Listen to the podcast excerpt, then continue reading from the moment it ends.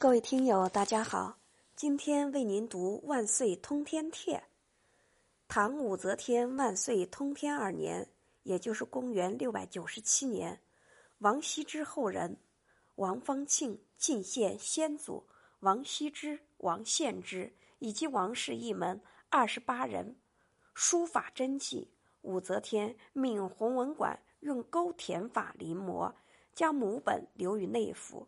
原作归还于王方庆，并令中书舍人崔融撰写《王氏宝章集序》以记此事。唐以后，王方庆所献原籍下落不明，现仅存王羲之、王惠、王徽之、王献之、王僧虔、王慈、王志等七人的墨迹。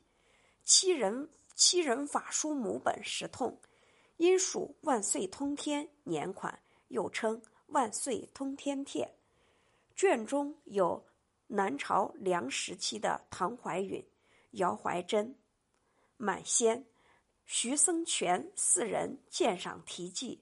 帖前后有王方庆小楷书写祖辈的名衔和官位名称，以及进献款时。